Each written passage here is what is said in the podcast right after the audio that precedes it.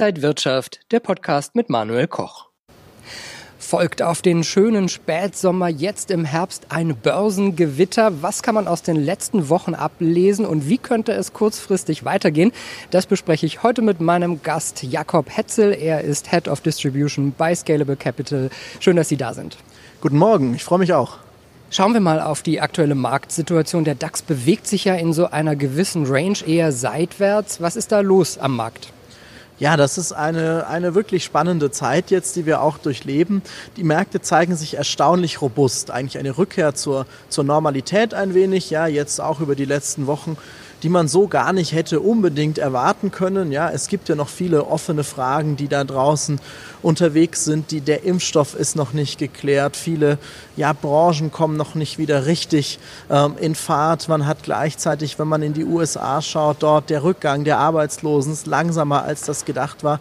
Trotz alledem irgendwo doch relativ robust. Der DAX jetzt in seiner Seitwärtsbewegung eigentlich ähm, seit Ende Juni kann man sagen und vielleicht tut ein wenig Normalität den Börsen auch gut, wobei man die Einschränkung schon machen muss. Viele Märkte jetzt, wenn wir zurückgehen zum Jahresbeginn, sehen wir schon auch noch deutliche Minus. Ja, also den, der japanische Aktienmarkt, der hat sich noch nicht wieder voll erholt. Auch der europäische Aktienmarkt, der MSCI Europe, da sind wir noch wirklich hinten. Und das ist auch nicht so, dass alles wieder total rosig aussieht.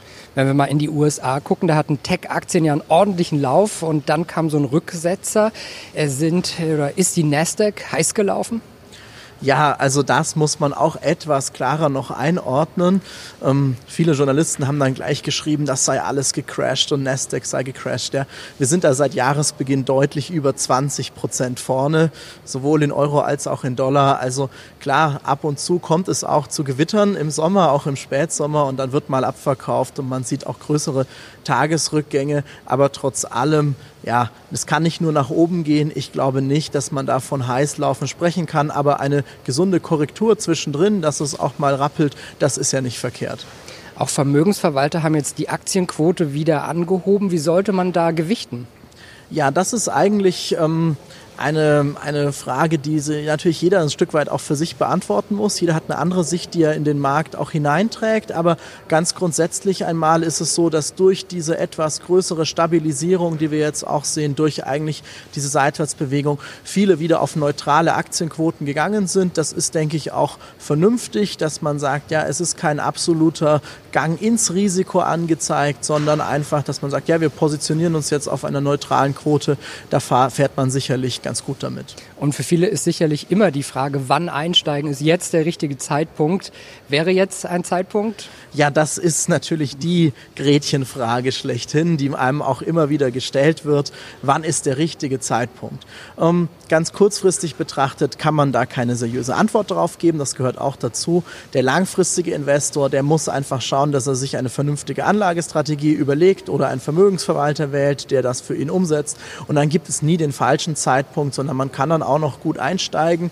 Wer sich jetzt unsicher ist, das sind ja viele, die sagen, jetzt sind wir schon doch ganz gut gelaufen, was kann man da tun? Man könnte natürlich auch scheibchenweise in Tranchen jetzt in den Markt gehen bis zum Jahresende, denn dass es noch spannend bleibt, Stichwort US-Wahl, das ist, glaube ich, auch klar. Wenn wir jetzt sehen, dass die Märkte eher seitwärts gehen und sich nicht so sehr bewegen, äh, Sie schauen ja auch immer so auf die Nervosität an den Märkten, auf das Gefühl. Wie sieht es da momentan aus? Ja, also wir schauen uns ja bei Scalable vor allen Dingen immer Risikoindikatoren an. Die Volatilitätsindizes, die bekannten, den VDAX oder den VIX für den S&P 500 in den Vereinigten Staaten.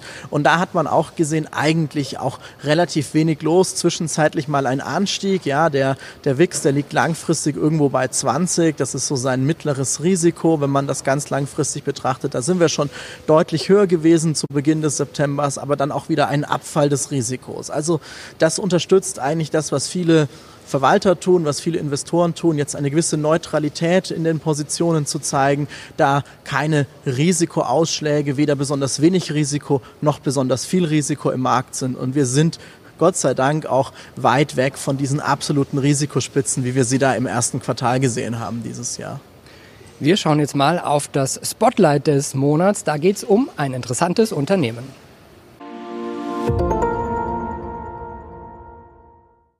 Ja, worüber wird denn hier auf dem Parkett und auf den Fluren so gesprochen?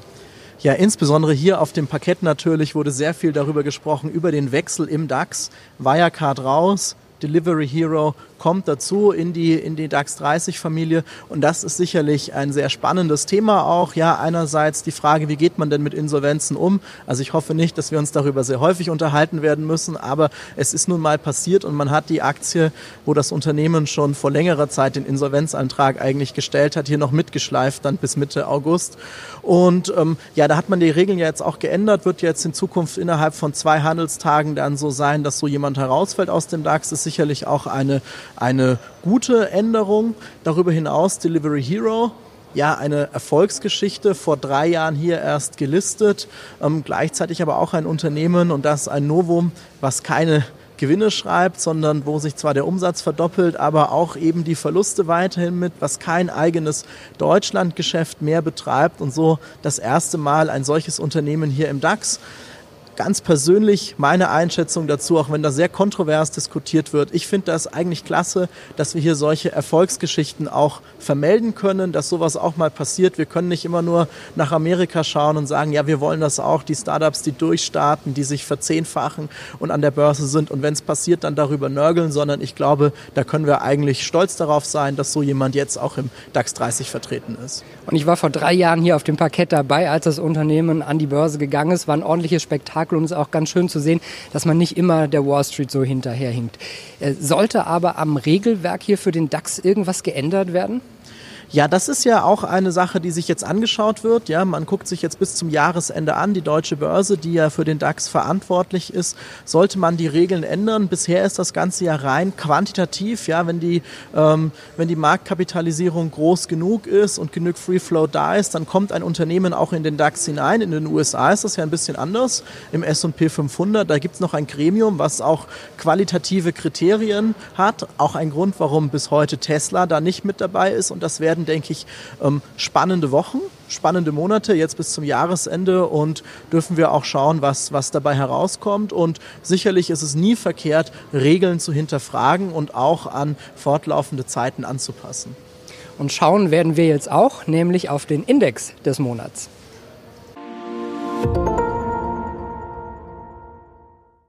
Scalable ist ja bekannt für ETFs. Äh, welcher ETF oder welcher Index ist denn im Blickfeld für diesen Monat? Ja, wir schauen uns fortlaufend ETFs an, verschiedene ähm, Kategorien und beobachten den ETF-Markt fortlaufend. Ja, also sowohl für unsere Vermögensverwaltung, wo wir ausschließlich in ETFs investieren, auch in unserem Broker kaufen die Kunden gerne ETFs. Deshalb schauen wir uns das natürlich genau an. Und was wir mal untersucht haben, ist eigentlich das, was immer auch ja, so durch die Presse geistert, nämlich das Thema, ähm, wie stark beeinflussen die Tech-Giganten eigentlich den, den S&P 500. Ja, der S&P 500 eigentlich ja konstruiert als ein sehr breiter Index, der die US Large Caps abbilden soll, die größten 500 Unternehmen dort. Und wenn man sich jetzt aber mal anschaut, dass die, die Fangaktien, wie wir sie ja nennen, dort mittlerweile über 20 Prozent, 23 Prozent der Indexgewichtung ausmachen, dann ist schon auch sehr interessant zu sehen, wo der Renditeunterschied Unterschied liegt, wenn ich sage, ich nehme wirklich diesen ganz normalen S&P 500 und ich stelle einen Index daneben, der die 500 Unternehmen gleichgewichtet. Dann sieht man eigentlich, dass der Gewinn, der dieses Jahr mit dem S&P 500 bislang angefallen ist, ja, dass der schon maßgeblich durch diese eben fünf Aktien zustande kommt, denn der gleichgewichtete Index, der befindet sich noch immer leicht im Minus. Was heißt das jetzt für den Anleger? Man muss sich natürlich schon sehr genau anschauen, auch wenn man mit ETFs agiert, worein investiere ich eigentlich und wie sieht die Zusammensetzung dieses Index aus. Und viele gehen dann auch noch her und sagen, naja, ich möchte ja eigentlich einen Tech-Schwerpunkt setzen, was ja auch eine ähm, ja, sehr valide Ansicht sein kann, eine, eine Anlagestrategie sein kann. Und die investieren dann noch weitere Sachen dazu. Ja, die kaufen die Aktien noch einzeln zusätzlich zum S&P ins Depot hinein. Die kaufen vielleicht noch einen S&P 500 Information Technology, wo ich knapp 50 Prozent alleine Microsoft und Apple habe im Index. Oder einen Nasdaq, wo ich auch über 40 Prozent des Indexgewichts dann auch auf diese Tech-Werte setze. Und da muss der Anleger schon auch darauf achten, dass er nicht zu einer Klumpenbildung im Portfolio kommt. Denn eigentlich habe ich bereits mit dem ganz normalen S&P 500 einen Tech-Schwerpunkt gesetzt. Und wenn ich da gar nicht so mehr darüber hinausgehen sollte, sollte ich mich in die Richtung auch gar nicht weiter engagieren. sagt Jakob Hetzel, Head of Distribution bei Scalable Capital. Vielen Dank für diese Tipps noch und liebe Zuschauer, Ihnen vielen Dank fürs Interesse. Bis zum nächsten Mal hier von der Frankfurter Börse.